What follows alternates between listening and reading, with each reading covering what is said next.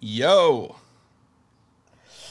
My man. ¿Qué onda? My man. Qué chidísimo que estás aquí. Es, he anhelado este día desde que comenzó lunes, vato. Pues eh, al final me llegó el depósito que te había pedido todo este tiempo. ah, Te había estado diciendo el precio y no te convencía. Supongo que ya, ya fue bueno. Entonces llegó el depósito y te dije, mañana grabamos. Ya, perfecto. pues de- deja explico por qué a, a la gente que está escuchando. Tú creo que ya sabes por qué, pero por qué me emociona tanto tenerte aquí en lunes. Ah, número uno, tú y Sam tienen uno de los mejores podcasts que hay en español, Gracias. cristianos, lo que sea. O sea, ¿qué hay? Catálisis es, es top 10 en, para mí y ah, todo lo que sacan es tan, tan divertido, ah, tan bueno, tan, no sé, eh, me encanta. Pero al mismo tiempo tienes otro lado de ti que me divierte demasiado.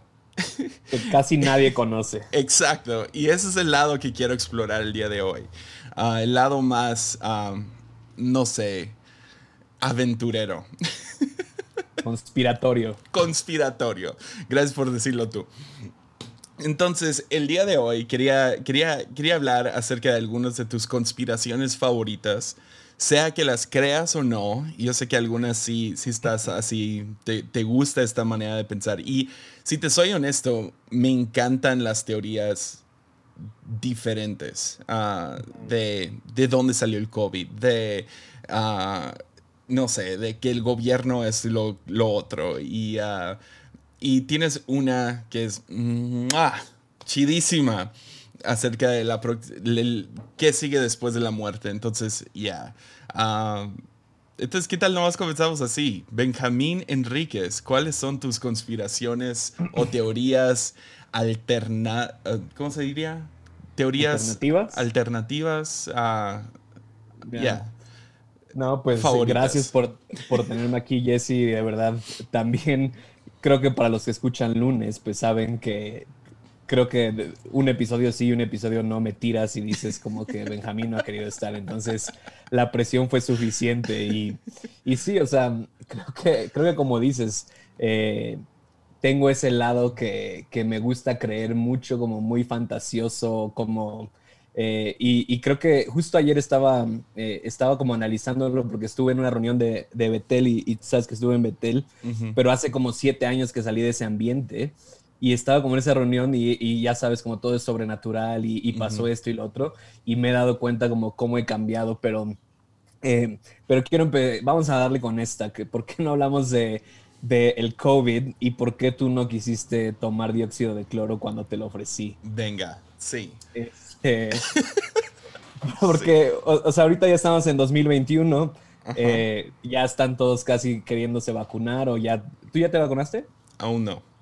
Aún Pero no. sí, Eh, o sea, creo definitivamente que- en cuanto llegue la vacuna me voy a vacunar. Me imagino o sea, que tú no. muchas- No, yo no me voy a vacunar para nada. Pero, pero, o, o sea, ahorita como que ya COVID no es tan, tan, tan tema, eh, pero, eh, ¿por dónde empiezo? O sea, en 2020, cuando empezó toda la pandemia, me acuerdo en marzo, eh, mi, o, o sea, algo que tienes que saber también es que todo esto lo saco yo también de mi papá.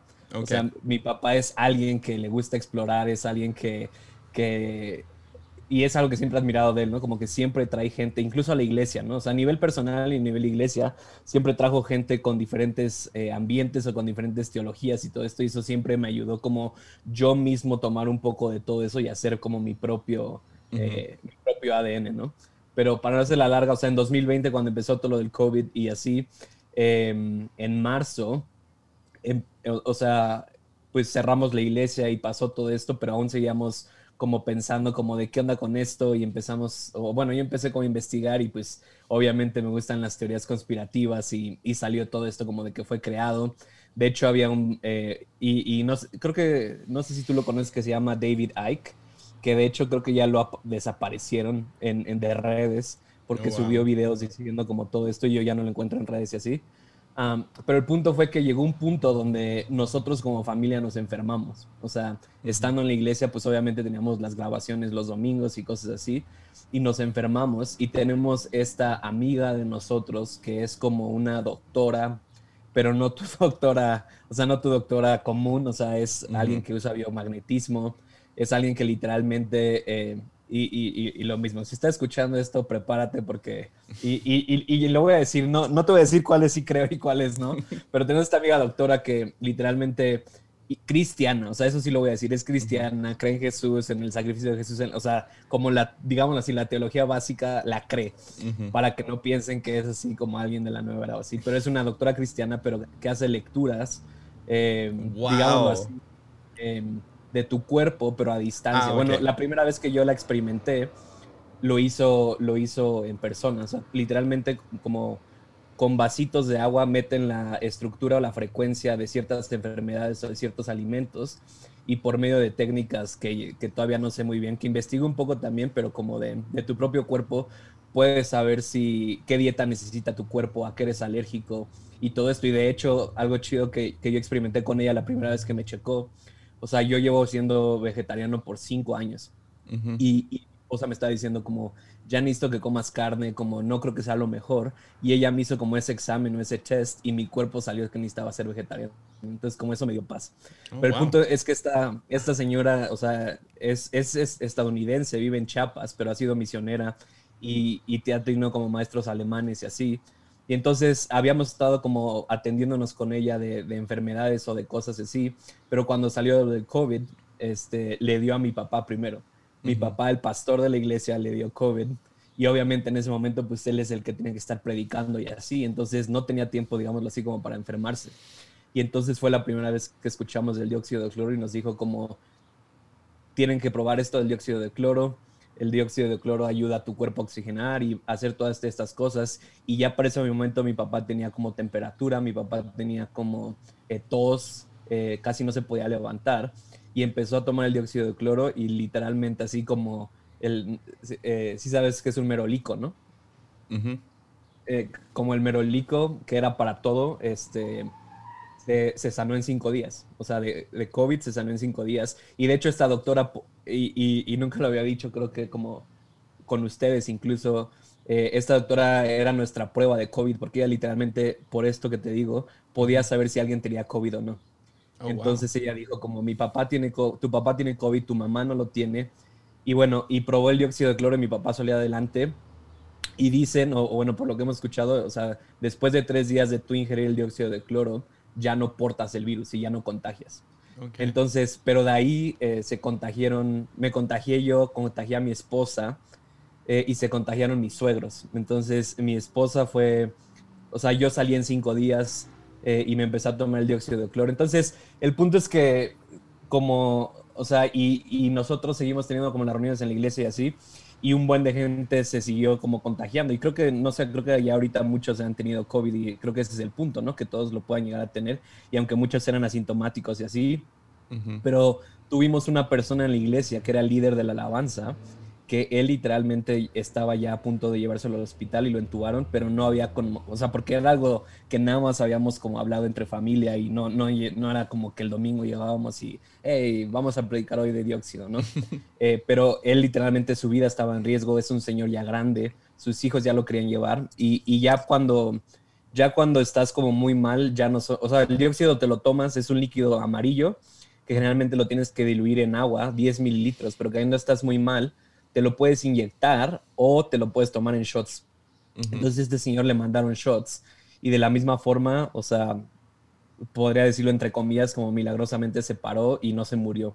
O sea, y él, o sea, hablas con él y, yo sé que suena como testimonio así de, de algo que les quiero vender, pero no, o sea, y, y, literalmente él se sanó y, o bueno, o sea, su cuerpo se recuperó con la ayuda del dióxido de cloro y él decía como literalmente yo ya pensaba que me estaba muriendo.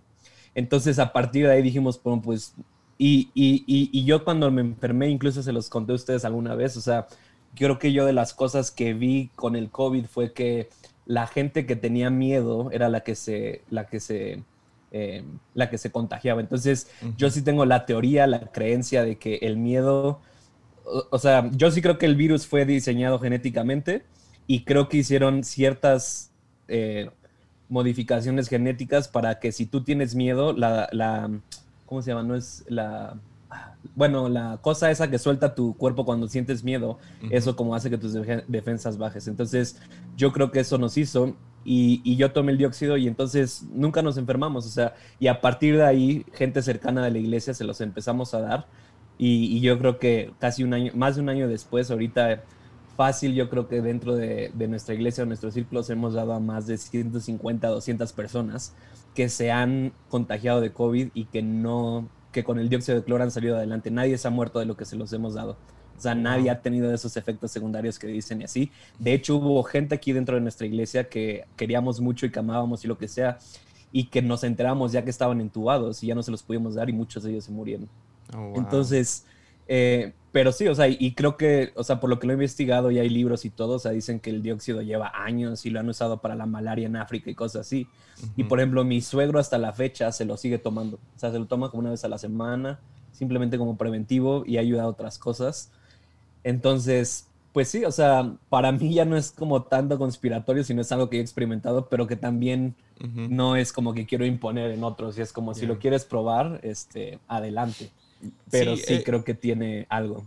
O sea, e, es, interesante porque sí, eh, no eres la única persona que me ha hablado de, del dióxido de cloro. O sea, cuando me enfermé de COVID, salieron, no sé,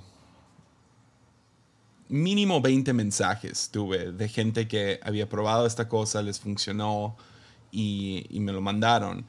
Uh, pero no sé, en el momento del momento, a lo mejor si lo hubiera tenido ahí disponible lo había tomado, pero no era no era no era muy accesible. Tú me querías mandar y cómo le vamos a hacer y lo que sea y esto y lo otro, pero o sea, simplemente porque no está disponible, pues no lo tomé.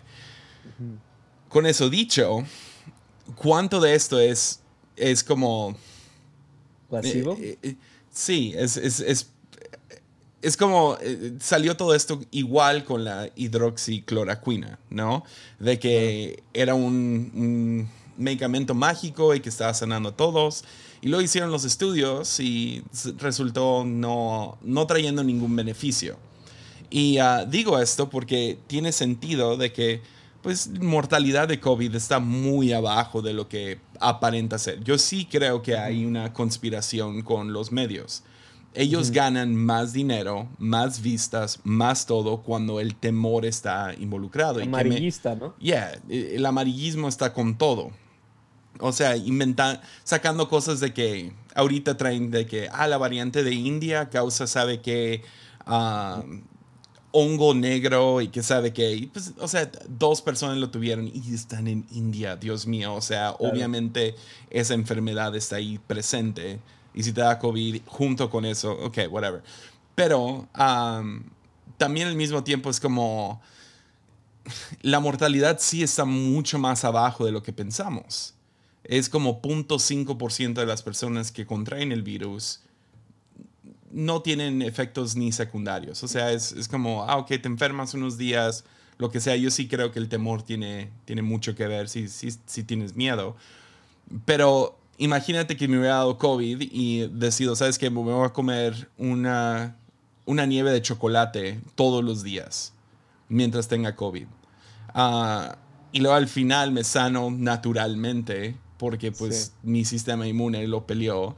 Y luego digo, es helado de chocolate. Helado de chocolate es, es, es la cura. O sea, así se me hizo, así te soy sincero, pero pero, o sea, si, si ha salvado a alguien, gloria a Dios que lo están empujando. No más, esa es mi, mi postura con esto. ¿Qué piensas? O sea, yo, no, yo nunca lo descartaría porque creo que sí es verdad. O sea, y, y, yo de hecho sí creo en el efecto placebo, digámoslo así. O sea, sí, sí creo que si tú piensas que algo te va a hacer bien, te va a hacer bien.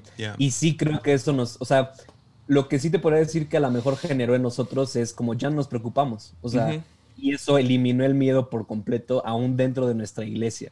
Y mm. para nosotros, o sea, como digámoslo, en el core team de la iglesia, todos somos así como este, Dioxy Junkies, o sea, estábamos metidos con eso, pero eso como que creó un ambiente de, ya no pasa nada, o sea, ya a, qué le tememos y eso creo que sí afectó nuestro sistema inmune.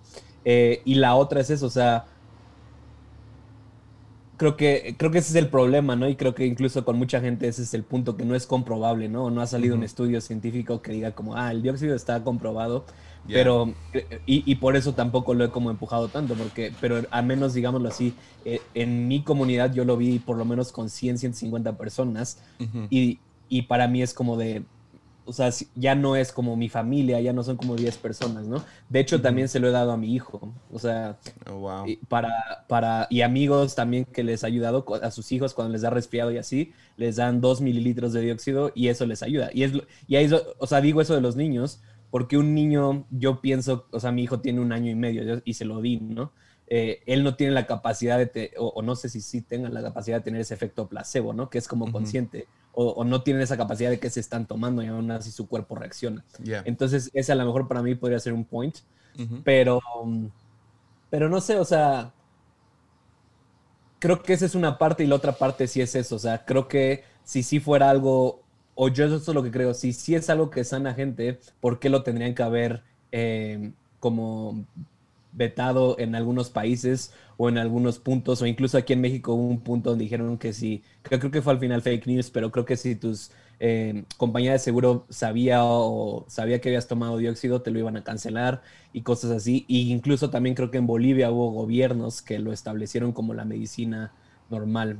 Entonces, eh, pero no es como que me quita el sueño, ¿no? Pero sí creo, o sea, ya fuera del dióxido, como hablando del COVID y la teoría de conspiración de eso, o sea, sí creo que parte del objetivo de la pandemia es control de población, ¿no? Entonces, no les interesa tanto el, el, que te sanes o el que la gente esté bien, porque también, o sea, esa, esa medicina creo que también eh, se descubrieron después la ivermectina y a ¿cuál otra dábamos? O sea, porque dábamos dióxido de cloro, ivermectina, había también un té que te podías hacer con aspirinas y limón y cosas así, que había muchas cosas, pero siempre era como, no, no hay nada que se pueda hacer. Entonces, para mí ese era el problema, pero... Ya, o sea, sí creo que hay algún tipo de conspiración con el Big Pharma de que, ah, por ejemplo, uh, eso se me hace una incongruencia enorme, ¿no? Si tú tuviste COVID y te sanaste, ahora tienes inmunidad, y de la nada empujaron la narrativa de que no, sí te puede dar dos veces, ¿verdad? Pero y luego sacan la vacuna que te da inmunidad y según con la vacuna no te puede dar una segunda vez. Entonces, ¿cuál es? O sea, según eso, la vacuna debe de prender en ti los anticuerpos y el, debe de prender tu sistema inmune para poder pelear contra este virus naturalmente, ¿no? O sea, ese es el todo el chiste detrás y, de una vacuna. Y que una vacuna lo que se supone que contiene es el virus, ¿no? O sea, una pequeña dosis del virus que, que, qué diferencia habría que si ya lo tienes o no lo tienes, ¿no? Como otras enfermedades. Y sé que, sé que ciertas vacunas esta vez cambiaron un poco cómo lo están haciendo. Es una tecnología nueva que produce en ti el, no sé, sabe qué cosa, donde no te están inyectando el virus. Pero el chiste es, estás desarrollando el anticuerpo y las células T, B, C o lo que sea para poder pelear contra el virus. Pero si ya tuviste COVID, tu inmunidad solo dura 3, 4 meses, pero la vacuna, ah, dura 12 meses. Se me hace totalmente incongruente y, o sea, y se me hace obvio por qué lo harían, ¿no? Y lo obvio sería, pues van a ganar dinero. Entre más vacunas venden, van a ganar más dinero. Entonces, si, si también podría haber eso, porque nosotros tomamos Inversitim, Inver, ¿cómo se dice? Ivermectina. Ivermectina. Y aspirina y diferentes cosas así que nos dio nuestro médico y salimos súper bien y creo que ayudó, ¿no? también el esteroide este, el dexametasona, uh, diferentes cosas así, ¿no? Sí nos dieron medicamento, pero ninguno de estos medicamentos están aprobados. Solo Remdesivir, que cuesta como 3 mil dólares la dosis. Que es como, oh, ah, con el que ganan mucho dinero Ahí ese sí está aprobado, pero estas otras que son básicamente gratis y no tienen patente, estas no funcionan. Y entonces si ves ahí, podrías ver la conspiración y por eso se me hace que cualquier conspiración debe tener un porqué detrás. Ahora, lo que no entiendo y lo que sí me gustaría que discutamos es todo lo del pandemic, ¿no? la idea de que esa es una pandemia, que, que, fue un plan desde el principio y todo eso. ¿Cuál es tu, tu postura ahí? Sí, eh, eh, que, eso es lo que quería ir, pero, o sea, yo escuché, ¿qué es lo que voy a decir que escuché? Y ya, o sea, ya ustedes o sea, no sé qué creo al, final de A ver si Spotify no nos corta esto, pero bueno. Eh, David Icke, que estuvo en London Real con un cuate que también banearon su programa y, y, dijeron que eran fake news y todo esto. O sea, lo que dijo de esto fue, o sea, como los puntos clave del pandemic, entre comillas, fue, número uno, quebrar la economía. O sea, que lo que él le llama la de caballo, los que están controlando el mundo o sea, quieren, quieren quitar, número uno, el efectivo, entonces quieren hacer que llegue un punto en la sociedad donde ya no haya efectivo, entonces todo se tiene que hacer por mediante transacciones electrónicas. Número dos, o sea, y cómo llegaban a eso estronando la economía actual y entonces ofreciendo una nueva, que no sé si se logró en esta pandemia, eh, que no creo que nos quebraron tanto, pero sí se, o sea, creo que sí hubo como una gran diferencia entre las clases sociales o quién se hizo más rico y quién se hizo más pobre. Eh, y la otra teoría conspirativa que había de esto era lo de las, eh, lo de las antenas 5G.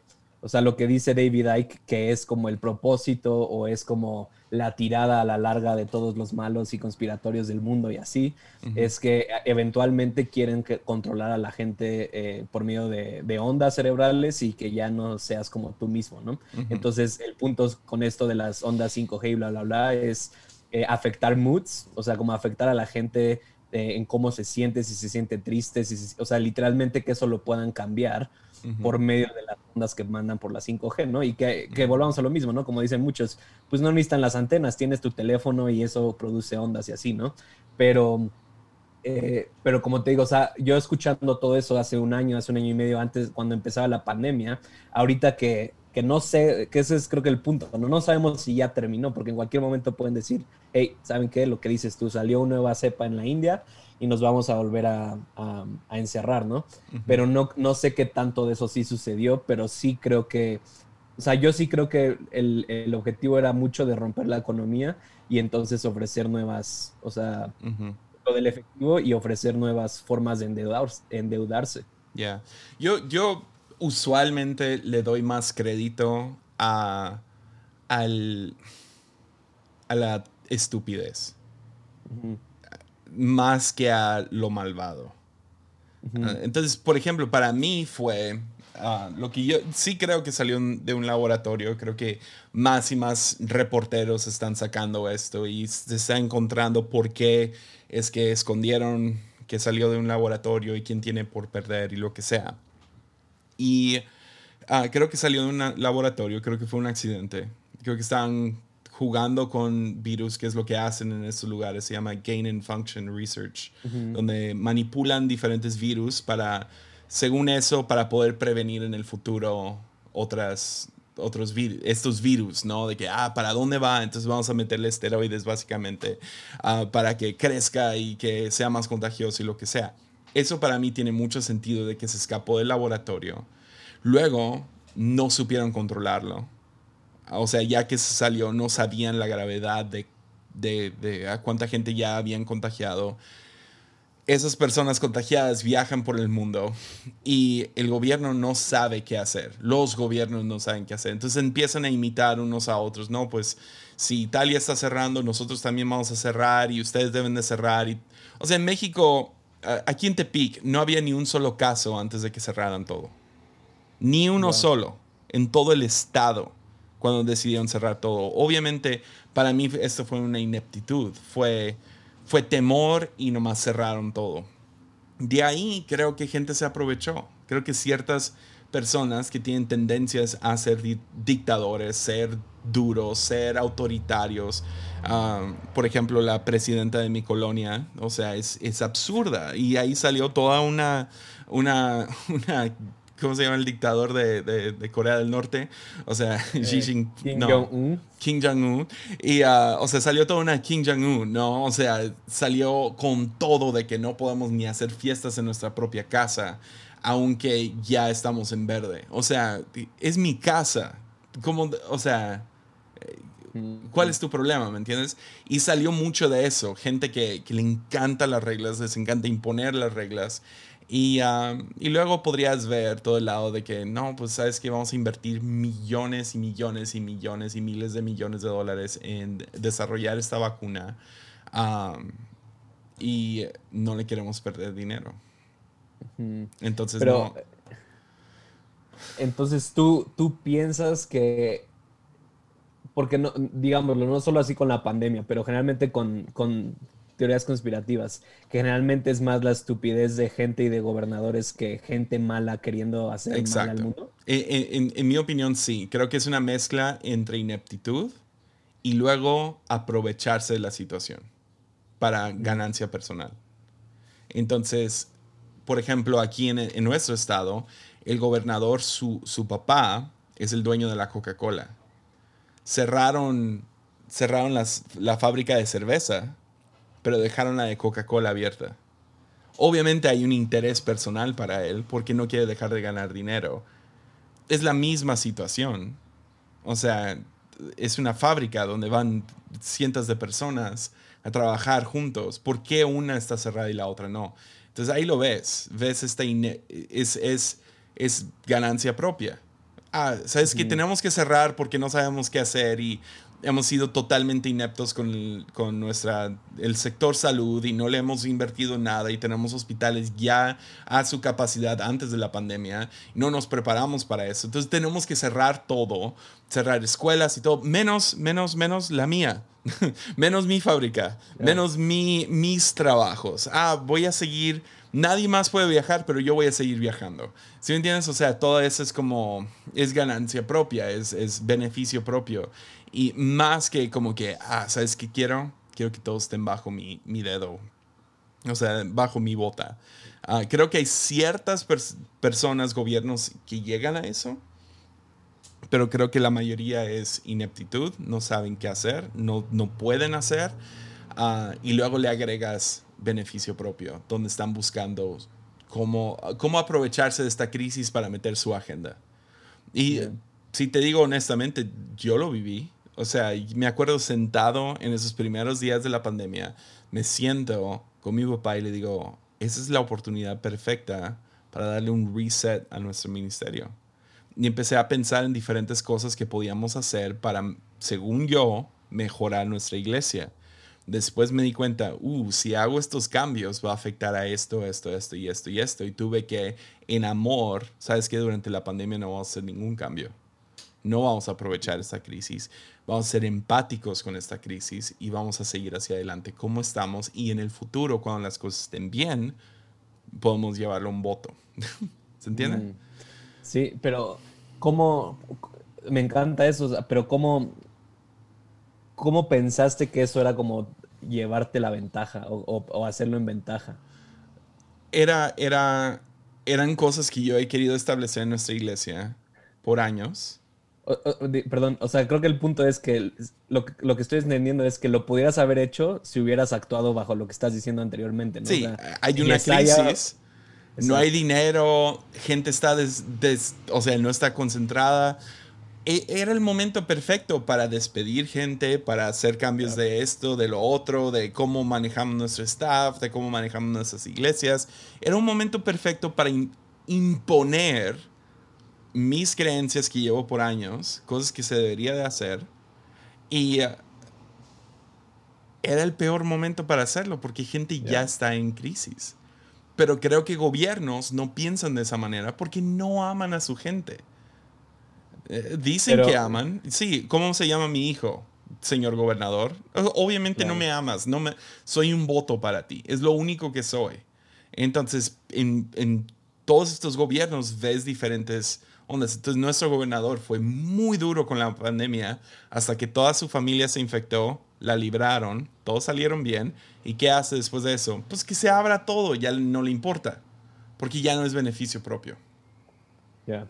Sí, o sea, cuando estabas diciendo eso, sí, lo mismo, ¿no? Pensando, voy a hablar yo como el conspiracionista, yo te diría esto, o sea, ¿no crees que podría haber sido como, vamos a llamarlo así, los líderes que sí son malos, que no lo están haciendo por estupidez, como eh, se me vino así como la imagen de una hilera de dominó y solamente como empujando, porque, y lo mismo, ya no sé si llamarlo, ¿no crees que eso da lugar a esa naturaleza humana o a esa tendencia que tenemos? Porque eso lo hizo en ti, o sea, viste la opción. y, y, como tú decías ahorita, lo hace eso con los gobiernos. Entonces, solo como que tiraron eso y entonces dijeron, vamos a ver cómo reaccionan y cómo, cómo gobiernan los gobiernos, cómo gobiernan los presidentes, cómo reaccionan las iglesias. Y tú, gracias a Dios, reaccionaste en contra del sistema y dijiste, no voy a tomar ventaja. Pero era muy fácil hacerlo, ¿no? Sí, o sea, y te digo, es beneficio propio. No creo que es como alguna maldad de que sabes que quiero controlar a las masas. No, si van a controlar a las masas, lo van a hacer de acuerdo a alguna ideología que llevan por años, donde piensan que ¿sabes qué? Ah, no sé qué sería una buena. Ah, ahorita en Estados Unidos debería de haber un salario mínimo ah, universal, que no importa quién eres, qué haces, tú deberías de ganar tanto al año, tanto dinero al mes, ¿no? O sea, el gobierno te debería de pagar un salario mínimo, aunque no trabajes. Hay gente que cree eso, tiene eso como que arraigado en su corazón y chido, si tú crees eso o no, no es el chiste pero ven esta pandemia como una oportunidad para ahora hacer cambios económicos para poder implementar su ideología. Entonces, ese es, ese es el peligro que veo, es que, y, lo ves muy claro en Estados Unidos porque ves por estados, ¿no? Estados Unidos es, es aunque, es aunque se llama Estados Unidos, es un, es un sistema de, de, de gobernación, de gobierno uh, descentralizado. Esa es como que la idea, ¿no? Es que el gobierno federal nunca tenga suficiente poder para nomás dictar cosas a, todas a todos los estados. Entonces ves que por estados implementaron cosas muy diferentes. y luego tomaron cosas como las máscaras o vacunas o diferentes cosas y lo politizaron, ¿no? O sea, eres, eres demócrata si, si usas tu cubrebocas, eres republicano si no, ¿verdad?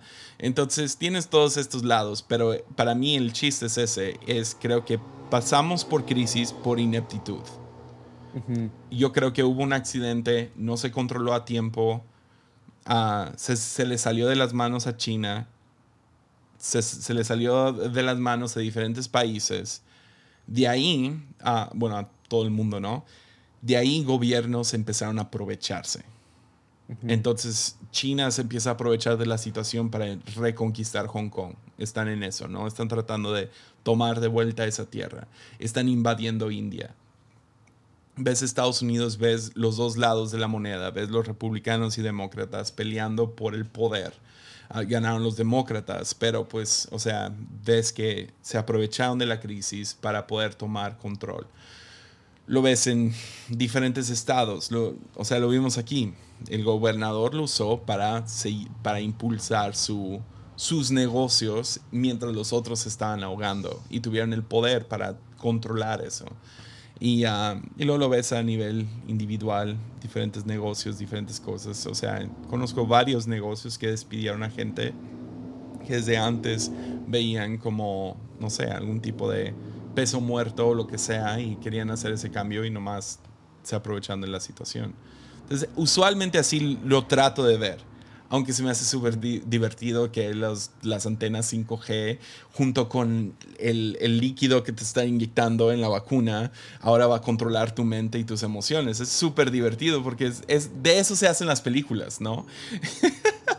Pero, y ese es el punto que te dicen, te lo meten en las películas según para irte acostumbrando a que cuando lo veas o lo vivas ya no sea como algo que nunca has pasado, ¿no? y, y, lo mismo, o sea, y nada más quiero aclarar esto, ¿no? O sea, para mí no es como que todo esto me quita el sueño, como tú, o sea, sí lo veo divertido y una parte de mí, muchas, o sea, sí hay muchas cosas que creo, hay muchas cosas que no creo, pero siempre mi centro es como de eh, eh, o sea, eso no define mi futuro, eso no define mi esperanza, ¿no? O sea, y, va a sonar súper cliché, ¿no? Pero mi esperanza está en Jesús, mi esperanza está en el reino.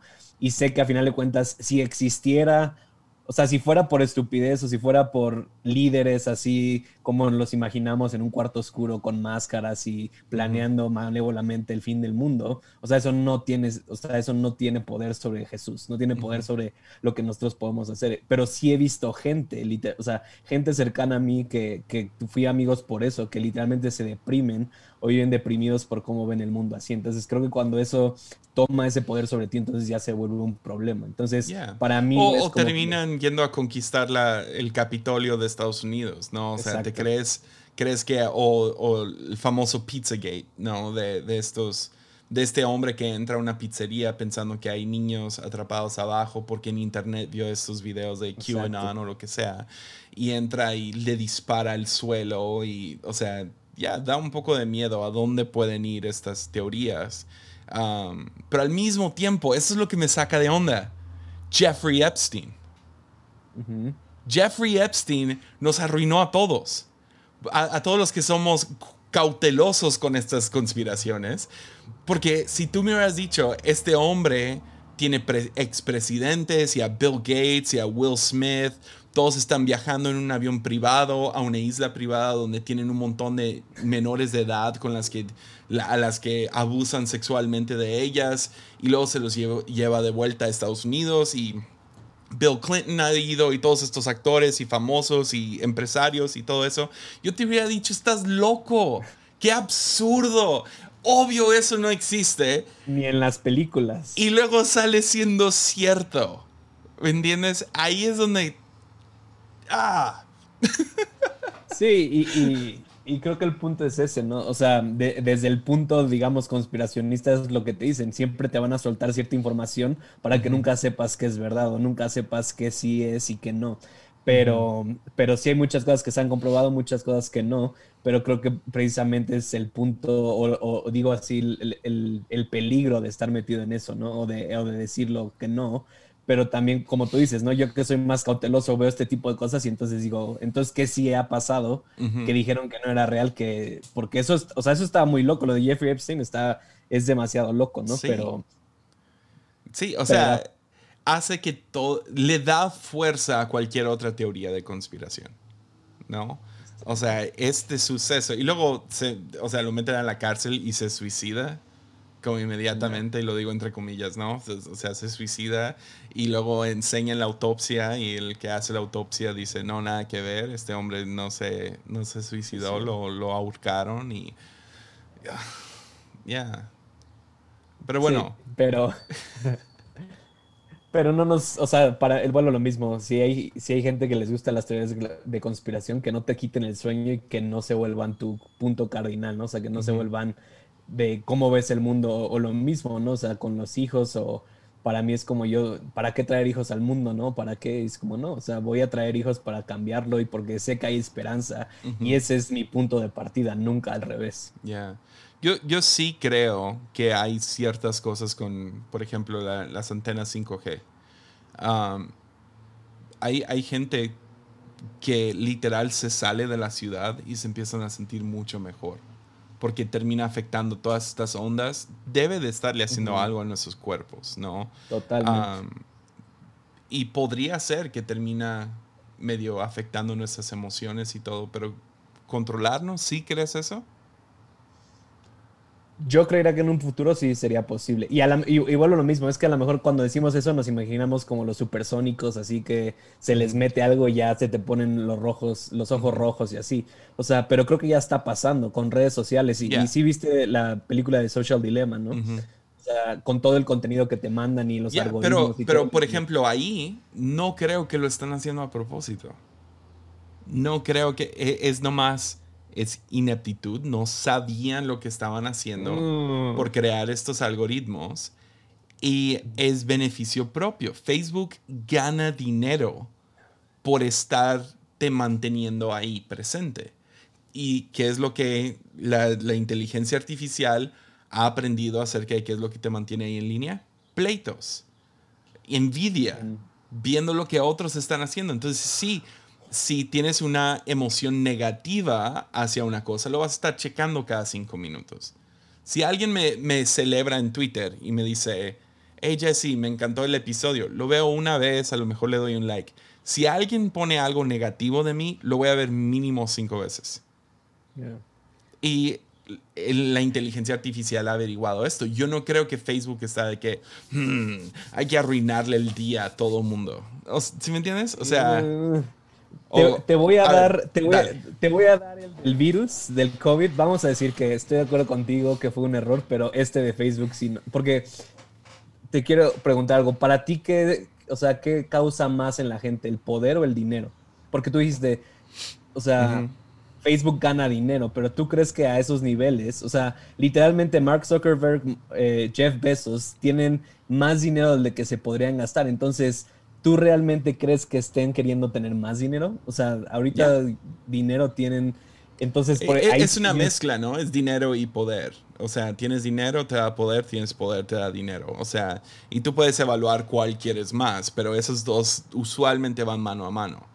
O sea, Jeff Bezos, a lo mejor sí, podríamos decir, o sea, tiene una cantidad que ningún ser humano en la historia ha tenido.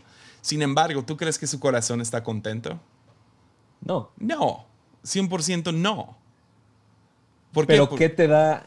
Yo, o sea, yo literalmente sí creo que a esos niveles lo que te da un sentimiento de, de, felicidad falsa es poder sobre la gente, el que tú puedas hacer algo, el que Mark Zuckerberg pueda hacer algo, y ese es el punto. Yo, o sea, de lo que sí yo podría estar seguro es que, como tú decías, Mark Zuckerberg, digamos, hablando de Facebook, ya sabe el efecto que está teniendo el algoritmo y podría hacer algo al respecto, pero está decidiendo no hacerlo. Yo creo tú podrías decir yo creo que, no, pueden. ¿Que no pueden hacer nada al respecto? ¿o yo creo que no. Yo creo que se les ha salido de las manos. O sea, la única cosa que podrían hacer es totalmente jalar. Cerrarlo. cerrarlo. Apagar los servidores y luego reiniciarlo con otros algoritmos que no les dé el éxito, poder y dinero que ahora tienen. ¿Y lo mismo con Google, lo mismo porque son más adictos al poder y al dinero, la ambición propia. ¿Sí me entiendes? ya, pero eso no me da un punto como de, gente que ya está en esos niveles, ya no hace las cosas por dinero o, por errores, sino porque ya no hay nada más arriba. Entonces lo que necesitan es crear este tipo de cosas que les causen como ese placer. Yo creo que genuinamente no saben qué hacer. están tratando de averiguar cómo mejorar esto. ¿Tú sí crees que Mark Zuckerberg va a las, una vez a la semana en su junta y es como de, hey, estamos teniendo problemas, la gente está suicidando por Facebook, por Instagram, necesitamos hacer algo? Sí, por algo quitaron a Donald Trump. Donald Trump era la razón. Sí, dude, piénsalo así. O sea, ¿cuánto, ¿cuánta gente pasaba tiempo en Twitter solo porque odiaban a Donald Trump? O porque lo amaban, ¿no? O, porque lo amaban. No creo que había tanta gente que lo amaba como lo odiaba en Twitter. En Twitter específico.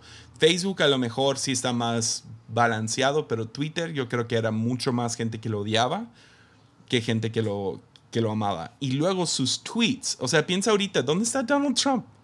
¿Has escuchado algo de él? Está en, está en un hotel, no sé, ya viviendo su vida y apartado.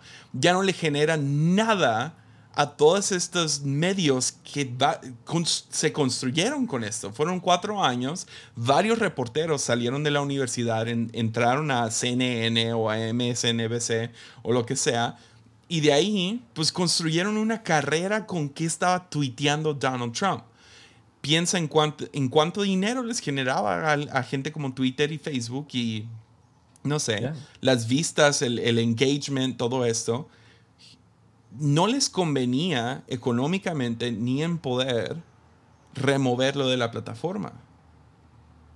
Y creo que estaban tratando de, arreglar ciertas cosas que ellos veían como información falsa, como agregarle como este, esta información es falsa o lo que sea, y con lo de las elecciones y con diferentes cosas de la pandemia. Yo creo que genuinamente quieren arreglar, pero no, no, no pueden sin completamente suicidarse como compañía.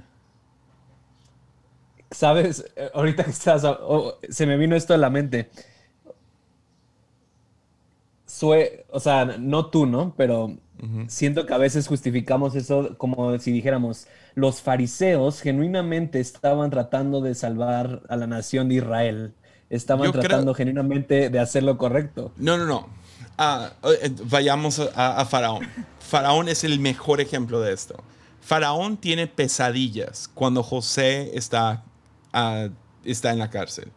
¿Y su pesadilla de qué es? Escasez. No hay suficiente. Entonces, José se lo termina, no sé, lo de las siete vacas gordas, siete vacas flacas, que básicamente necesito construir más almacenes para la comida. De ahí, ¿qué hace Faraón? Sigue construyendo más y más y más y más. Tiene pesadillas de escasez vez tras vez. Ahí ves a un Jeff Bezos, algún gobernador o algún presidente, lo que sea. Ves cualquier persona en liderazgo, la manera de pensar de este mundo es de escasez. Es, es no haber para mañana, no haber para mañana. Entonces, ¿qué hacen? Es una constante construcción de, de ladrillos ¿Y qué hace Egipto? Egipto comienza dándole un espacio a Israel para estar con él. Todo inicia con un corazón correcto. Inicia con yo quiero bendecir a este a la familia de José. Claro que sí. pero sí, ya, pero fue porque, o sea, no fue de un buen corazón, fue por interés, ¿no? O sea, fue porque José. Sí, podrías decir interés, pero pues, ¿qué le convenía a Faraón sostener a la familia de José? Los dos hermanos y toda su familia los, los, los, trajeron, estaban con él y uh, chido, y les dieron comida y les dieron, o sea, en un tiempo de sequía y hambruna y todo eso, les dieron alojamiento. Empieza a multiplicarse esta familia hasta llegar al punto donde ahora son una amenaza. Yo creo que es lo mismo. Yo creo que genuinamente Google estaba pensando su lema que era Don't be evil. Yo creo que genuinamente no querían ser malos. Sin embargo, ves lo mismo con lo del faraón, que son generaciones de faraones después, ¿no? Que después terminan matando a todos los bebés, tratan de controlar, empiezan a pedir ladrillos sin paja y ahora empieza a clamar el pueblo por libertad. Yo creo que lo mismo sucede. Yo, yo no creo que... Creo que hay poca gente específicamente malvada. Creo que sí existe gente malvada. Sí lo creo. pero creo que muchos son malvados no por el hecho de, ah, yo quiero ser una persona malvada. Yo creo que nace de ambición propia y de temor y de aprovecharse en crisis y ineptitud. E ineptitud. Eh, están engañados, ¿no? Ya, o sea, piensa en cómo vivimos hoy en día a cómo vivíamos hace 200 años. O sea, hambruna todavía hay, pero nada que ver. Enfermedades, obviamente todavía hay, pero nada que ver. Entre más ha mejorado tecnología, ciencia, educación y todo eso, creo que el ser humano vive mejor hoy en día que hace 200 años, 300 años. Yo creo que eso es cierto. Sin embargo, hay cosas, por ejemplo, lo de fumar. Ok, tomemos, tomemos el cigarro como un ejemplo. O sea, ves en ves esas publicaciones donde la, propaganda detrás del cigarro en los 30s y 40s de que era bueno para la salud. O sea, sale que la coca, el refresco, ¿no?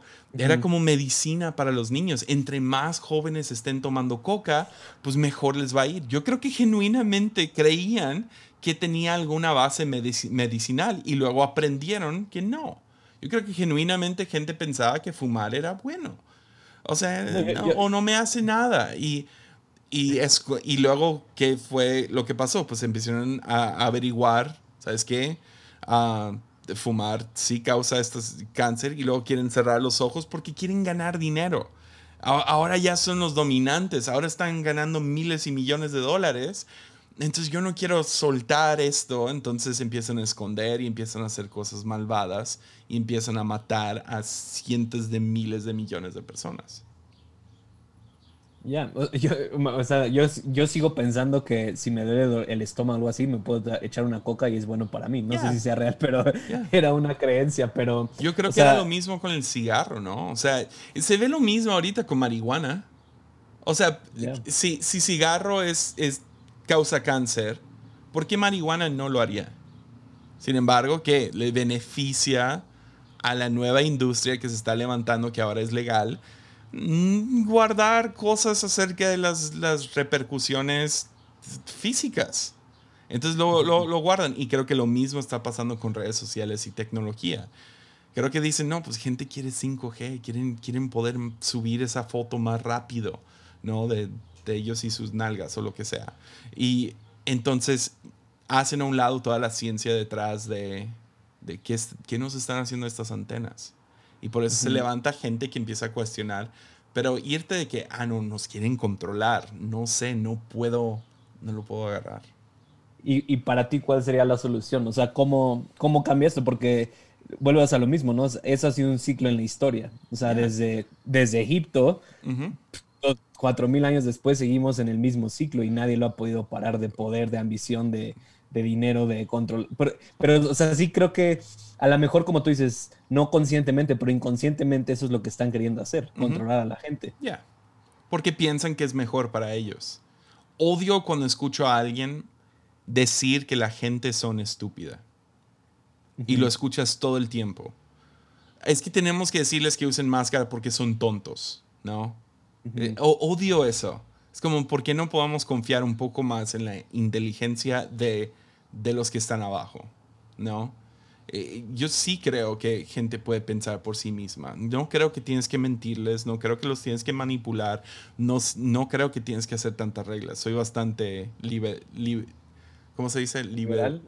no, no es liberal. Libertarian. Um, ya, lo que sea. El que entendió, entendió. Soy bastante libre cuando se trata de leyes. Ahora, ¿qué es lo que sucede con Faraón? El pueblo levanta la voz. Los oprimidos levantan la voz. Los que tienen cáncer de pulmón levantan la voz. Y mm. empiezan a reclamar. Y creo que eso es lo que está pasando ahorita con redes sociales. Gente está levantando la voz. Se está, se está haciendo un documental de Social Dilemma. Gente está viendo. Leí tres libros el año pasado acerca de, de lo que está haciendo estas cosas. Y empiezan a levantar la voz y qué empieza a pasar a los que están en poder pelean de vuelta, argumentan lo que sea, pero se levanta la gente y empieza a haber un cambio. Ah, es lo que pasa. Ya. Revolución. O sea, creo que sí, pero ¿qué tratan de hacer la desinformación, no? y, y creo que, o sea, sí no sé cómo, pero sí creo que sí hay gente tonta. O sea, sí, y, no digo nada más yo, ¿no? O sea, o no digo que yo no sea tonto. O sea, creo que todos tenemos cierto nivel, pero sí creo que sí se aprovechan de eso, de la información o de de pensar que eso, o sea, de informarte o, generarte algo, o por ejemplo con las redes sociales, o sea, literalmente lo que yo he investigado o he visto, creo que lo sacan en Social Dilemma, o sea, están apelando a tu, a tu cuerpo humano, a que tu cerebro, a, que te hagas adicto, o sea, eso está más complicado a, que tú pienses, porque ya no está tanto en tu razonamiento, sino en tu biología. El hecho de que... Y lo, lo mismo sucede con el azúcar o el tabaco y esas ondas, es encontraron un gancho para hacerte adicto. Y redes sociales han encontrado un gancho, sea por accidente o sea a propósito, encontraron cómo hacerte adicto. Y lo han estudiado y estudiado y estudiado. Y han encontrado los algoritmos. TikTok creo que es el, más adictivo de todas las redes sociales. Yo, no, es el único que no he bajado, me da miedo. Ya, eh, tienes TikTok y, e Instagram. Creo que son los dos más adictivos, donde gente pasa más tiempo. Y los dos tienen muy similar. Es, estás, estás haciendo swipe, o sea, ves tres veces y estás viendo contenido nuevo cada siete segundos, ¿no? Es, es como que la idea. Ah, los stories, ¿no? También en, en Instagram. Y uh, es adictivo. Y el like es adictivo. Y el, pero creo que genuinamente va, va a haber un cambio. Lo, de que lo va a haber a fuerzas de que va a haber leyes como lo que pasó con el cigarro, donde, ok, tienen que poner advertencias o tiene que haber cierta restricción de edades y lo que sea. Creo que nos vamos a dar cuenta como padres qué tan dañino fue esto. Ah, y va a salir más y más información. Y eso es lo, es lo chido, eh, es sale información. Yo creo que con todo esto de COVID, donde nos agarraron fue que nadie tenía información. No se sabía. O sea, si, si, si le preguntas a gente todavía hoy en día y les preguntas cuánta gente muere de COVID, de, de cada 100 personas, ¿cuántos mueren? lo más probable es que te van a decir 20 a 30. O mínimo, gente va a decir 10. 10, 10% de gente que contrae COVID se muere. Está mucho más abajo del 1%. Y, y no saben esto porque pues la información no está allá afuera. Entonces, entonces ahí pueden controlar y lo que sea, pero creo que es por beneficio propio. Quieren que su fábrica siga adelante y no la del vecino. Ya. Pero sí, o sea, creo que yo sí creo que lo hacen intencionalmente. O sea, yo, yo, sí creo eso. Y, y, y, sí por su ambición y sí por el poder. Pero sí creo que pudieran hacer algo al respecto. Y como tú dices, no lo hacen porque no quieren o porque ya están en un punto de nunca regresar. Pero sí creo que en un... O sea, si se van redes sociales o lo que sea, creo que debe de haber un cambio diferente porque si no van a encontrar algo el día de mañana que vuelva a ser lo mismo. Y, o sea, estamos cíclicamente cayendo en el mismo error. O sea, para mí creo que lo próximo que va a ser va a ser VR, o sea, Virtual Reality. Eso creo que es el próximo, o sea, en unos 20, 30 años creo que eso va a ser el tener sexo por VR, tener, o sea, una vida por VR. O sea, creo que eso va a ser el próximo. Te estamos engañando y allá es una vida y ya no, ya no vivas aquí. Ya, y van a poder, no sé, hasta vas a yo creo que vas a poder comprar contenedores con ciertas drogas y cuando haces cierta cosa sientes diferentes cosas fisiológicas y ya va, va hacia algún lado muy, muy, muy intenso todo esto. ¿Cómo se llama esa serie de Netflix? Eh, ¿Black Box o no? Es este. Ah, Black Mirror. Black Mirror. Ya. Yeah. cañón. Nunca me gustó Black Mirror, fíjate. ¿No? No vi ni un episodio que yo dijera, wow. No a mí el que me gustó mucho fue el, que tienes como un chip con tus hijos y puedes ver todo lo que están viendo y puedes ver todo lo que están haciendo. Eh, y también creo que en la segunda temporada hay uno de eso de VR, o sea que te metes en un mundo de videojuegos y tú eres tu propio personaje, pero te puedes salir y um, a mí sí se me hizo muy realista. ¿Sabes, que, ¿Sabes que creo que no me gustaba? Creo que no, no me gustaba el hecho de que no era constante en calidad. Mm porque tenían diferentes directores con diferentes presupuestos, con diferentes actores. Ah, era inconstante. Entonces veías uno y ah, se veía bien y luego veías el otro y, eh, o sea... Sí, eso sí. Ya, y, aparte era muy deprimente, muy, ya, era como, no sé, me, me, me arruinaba el día cada vez que veía uno. Y ese, por ejemplo, ¿crees que Black Mirror lo haya hecho gente con miedo a que eso pasara o, simplemente como de, soltándonos algo que puede estar en planes? No, no creo que nos estaban soltando. No. Perdón, empezó una alarma aquí. Ah, no, no creo que fue a no creo que nos están soltando información. A lo mejor uno o dos de esos, pero no creo que es como que no sé, no, no, no veo en qué les beneficia. Oye, ¿y, tú crees que sí el hombre llegó a la luna o no? Yo sí. ¿Tú? ¿Sí? No. ¿No? a ver, ok, ok. ¿Cómo puedes tener toda la confianza de que el gobierno está planeando esta pandemia y que todo les ha funcionado al 100? Y que está, estamos avanzando y que tienen, no sé, la vacuna te puede controlar o lo que sea. No sé qué piensas de la vacuna todavía. Pero que no hemos llegado a la luna. Bueno, te lo pongo así. Órale, llegamos esa vez. ¿Qué fue? ¿En 1960? ¿Por qué no hemos vuelto a regresar? Porque no era viable. ¿A qué ir? Es una piedra. nah. Sí, esa es literal la razón. el costo-beneficio no había, una no tenían la tecnología como creo que ahora ya la tienen más desarrollada, donde pueden crear un mundo ahí, donde puede gente vivir ahí. y, pues, ¿para qué ir? Para ir y brincar y... O sea, wow, llegamos a la luna. Ahí te va, y creo que esto nunca incluso le compartí. A ver, dale. Yo creo que, yo creo que la Tierra está en cuarentena. Yo creo que literal, o sea, y bueno, no es noticia, ¿no? Yo sí creo en, vida en otros planetas y creo que hay millones de planetas de seres creados como la Tierra, pero creo que, creo que Dios, a ver, a ver, dale, wow. O sea, creo que, y es bíblico, que es lo peor. A ver. Que, es lo que, o sea, long story short, creo que sucede la rebelión de Lucifer y la Biblia nos dice que hay que, o sea, que una tercera parte del cielo de los ángeles se fueron. Y obviamente yo no pienso como en los seres eh, así como nada más ángeles y demonios, sino hay órdenes y hay y, Dios tiene un Dios tiene como un orden en el universo y en los planetas y por eso Jesús dice, o sea, lo mismo, ¿no? Y creo que tú sí lo has dicho, como Satanás, Lucifer y el diablo no es la misma persona, ¿no? Pero nunca nunca hablamos del príncipe de este mundo que, Jesús habla que el príncipe de este mundo ha juzgado. Para mí esa es otra personalidad.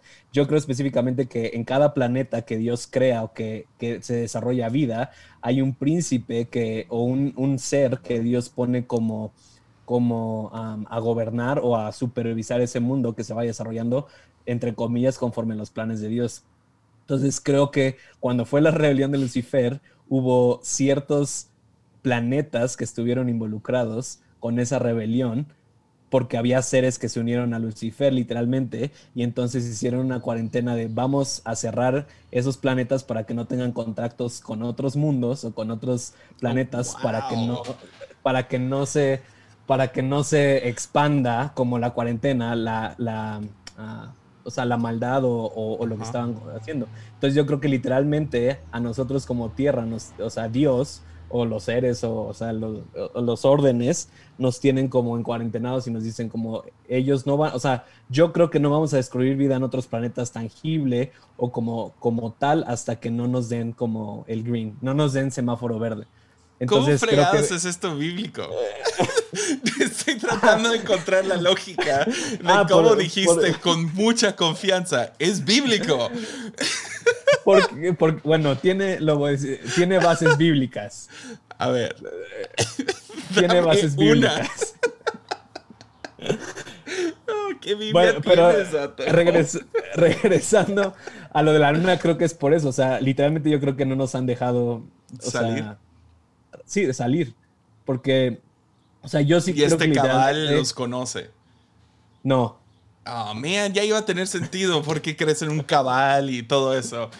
Oh, man, que, Bill Gates está en contacto con otros planetas y que vamos a entrar en una guerra con...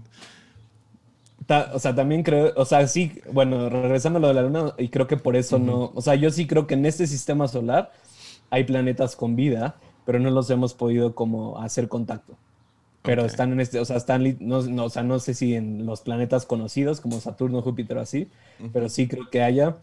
Pero también creo que hay seres eh, que están en contacto con los líderes mundiales, que ayudan. O sea, literalmente yo creo que en la Guerra Fría o, o, Segunda Guerra Mundial sí hubo intervención, eh, digámoslo así, divina para que no hubiera una extinción humana. ¿Divina como alienígenas o Dios? Pues es lo mismo. O sea, Ok. Eh, bueno, eh, o sea, ah, me encanta, me encanta, Me refiero a, lo, a lo, mismo. Me refiero a lo mismo porque que es lo mismo en la Biblia, o sea, en la Biblia muchos, yo creo que había seres que se les aparecían a los personajes bíblicos y asumían que era Dios, pero en realidad no, o sea, me refiero que es lo mismo porque son seres creados por Dios que están puestos por él en orden y y, están bajo su mando, digámoslo así. Pero no es la persona de Dios física así bajando como tal. Entonces, ¿crees que Jesús fue una de esas entes por fuera? Este, eso luego te lo digo realmente lo que pienso. oh my God. A ver, explícame cómo es bíblico. No, dame una. ¿Qué? ¿Qué?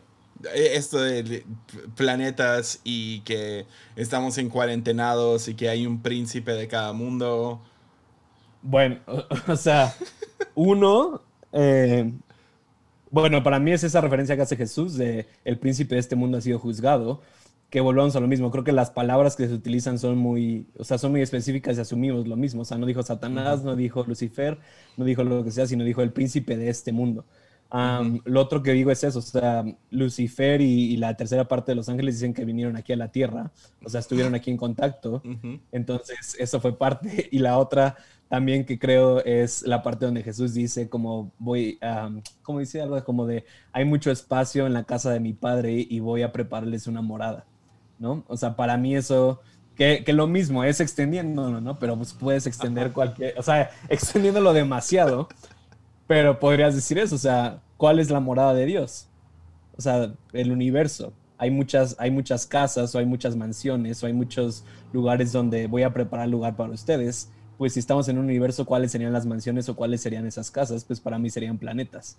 Entonces, eh, para mí eso es algo que yo podría decir, pero volvemos a lo mismo, eso no es tangible como, o sea, no es algo que dices, ah, sí, esto es lo que está, porque yo de chiquito me imaginaba que literalmente en el cielo Dios iba a hacer una casita y hasta me acuerdo cursos de verano así con, con una caja de casa de tejas y cosas así, o sea, ¿es eso o son planetas, el universo y otras, o sea, otras cosas? Si has leído las novelas de Space Odyssey de la Odisea. No las terminé.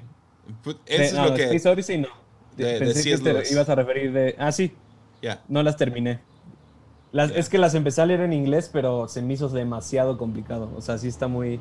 En inglés no las he conseguido en español, pero en inglés sí se me... Y bueno, eso fue hace bastante tiempo, pero... Porque podría ser que agarraste todo eso y nomás lo aplicaste literal cuando debería de ser una novela. No, te digo que nunca... ¿Literalmente habla de eso? Sí, habla de, No me acuerdo qué planeta, creo que es Venus. el hijo de Adán, el hombre que sale en su... O sea, lo, secuestran a un vato y lo terminan metiendo en una nave. Y nada que ver porque fue antes de, NASA, ¿no? Cuando C.S. Lewis escribió todo esto. Lo meten en una nave y lo mandan a Venus o lo que sea. Creo que es Venus. Ah, y, cuando llega a Venus, es, estás apenas sucediendo a Adán y Eva. Y llaman a este hombre, hay unos ángeles que hablan con este hombre que, que aterriza ahí, ¿no? Y la manera que, que, lo describen es, ah, él salió del planeta silencioso. Y que básicamente Dios había encuarentenado. Es exactamente lo que estás describiendo. No, lo, había escuchado de la Que había cuarentenado uh, el planeta Tierra, el, planeta silencioso, porque ya no podía salir nada de ahí ninguna información y todos los demás planetas se habían limitado a ponerse en contacto con, con planeta Tierra. Es, o sea, creo que definitivamente formó tu imaginación, pero no sé si C.S. Lewis lo escribió para ser literal.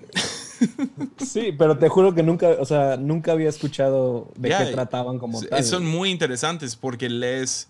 Es, es básicamente la manera que, que C.S. Lewis describe cómo, cómo sucedió a Adán y Eva, pero sin pecado o lo que sea. Y luego van a otro donde ya sucedió el apocalipsis en otro libro. Y luego hay otro donde... Yo creo que hay planetas donde, de donde hubo un Adán y Eva que, que son igual...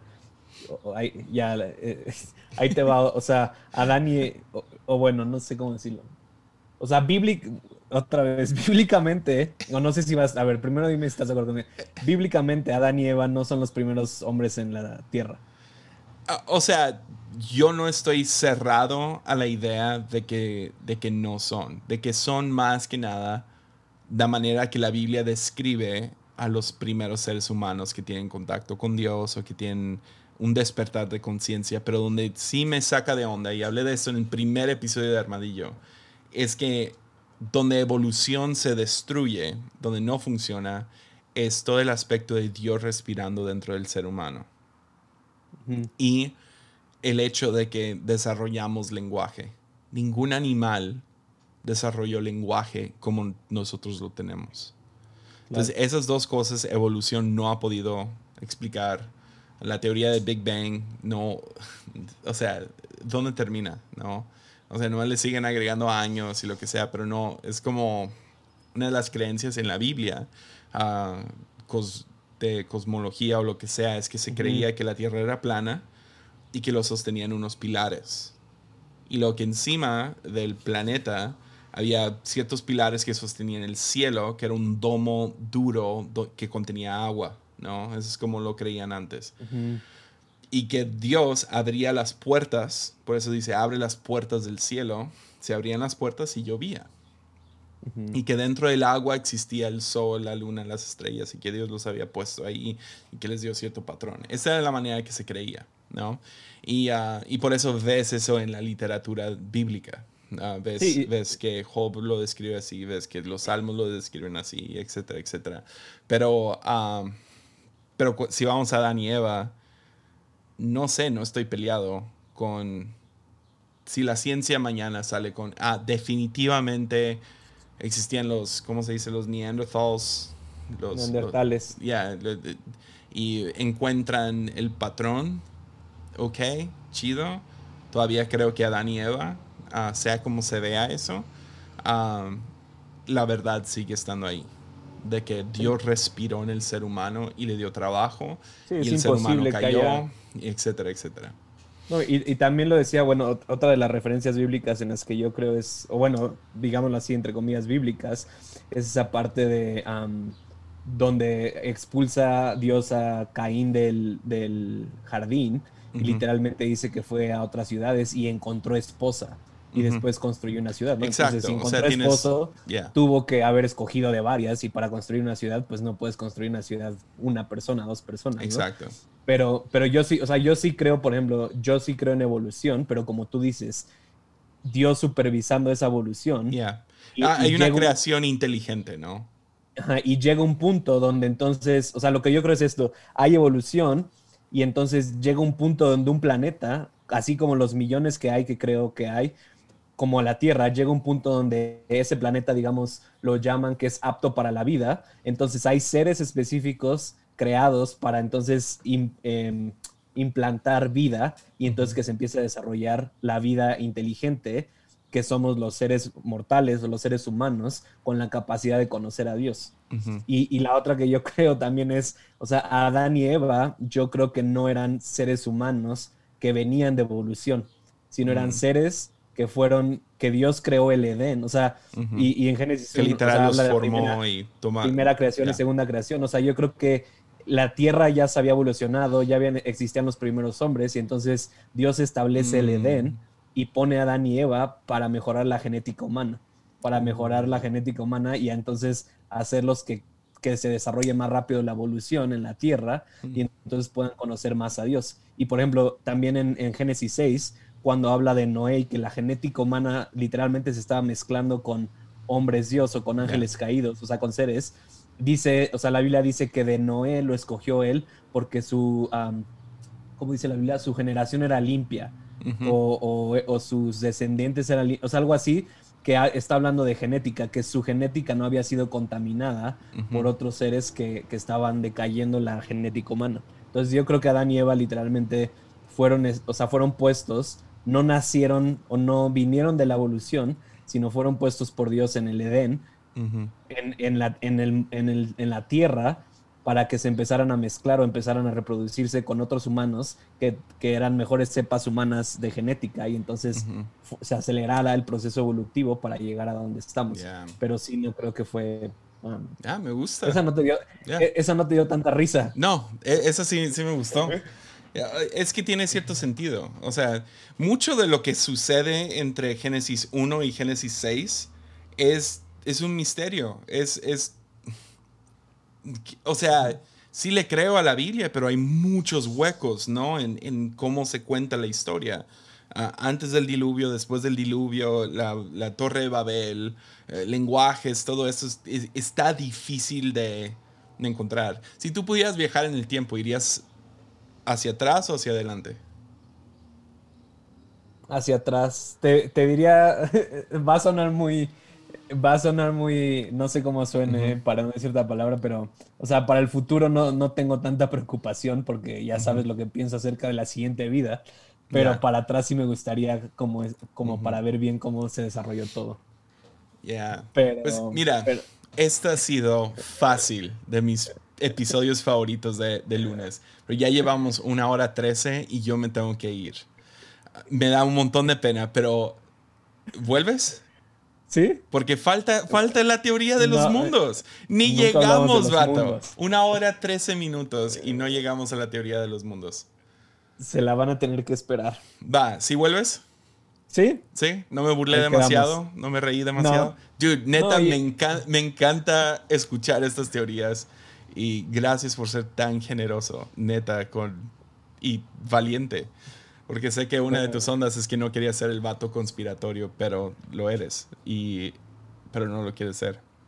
Sí, lo soy, pero no. no y, lo mismo, o sea, esa es una parte de mí, pero fuera soy alguien apasionado por el Evangelio, por Jesús, por la iglesia. Sí, exacto. No, conozco tu corazón. Y también por eso no te quería presionar demasiado, porque la neta no eres tan raro como estas teorías. Y cuando descubrí esta parte de ti, me caíste 10 mil veces mejor. Entonces, ¿quieres volver? Sí, sí. le damos. Vemos si, si próxima semana o en unas semanas. Benjamín Enríquez creo que va a ser el invitado más, no sé, el más cotizado de lunes. Esto fue tan divertido, vato. Gracias, Jessy. Ahí estamos en contacto.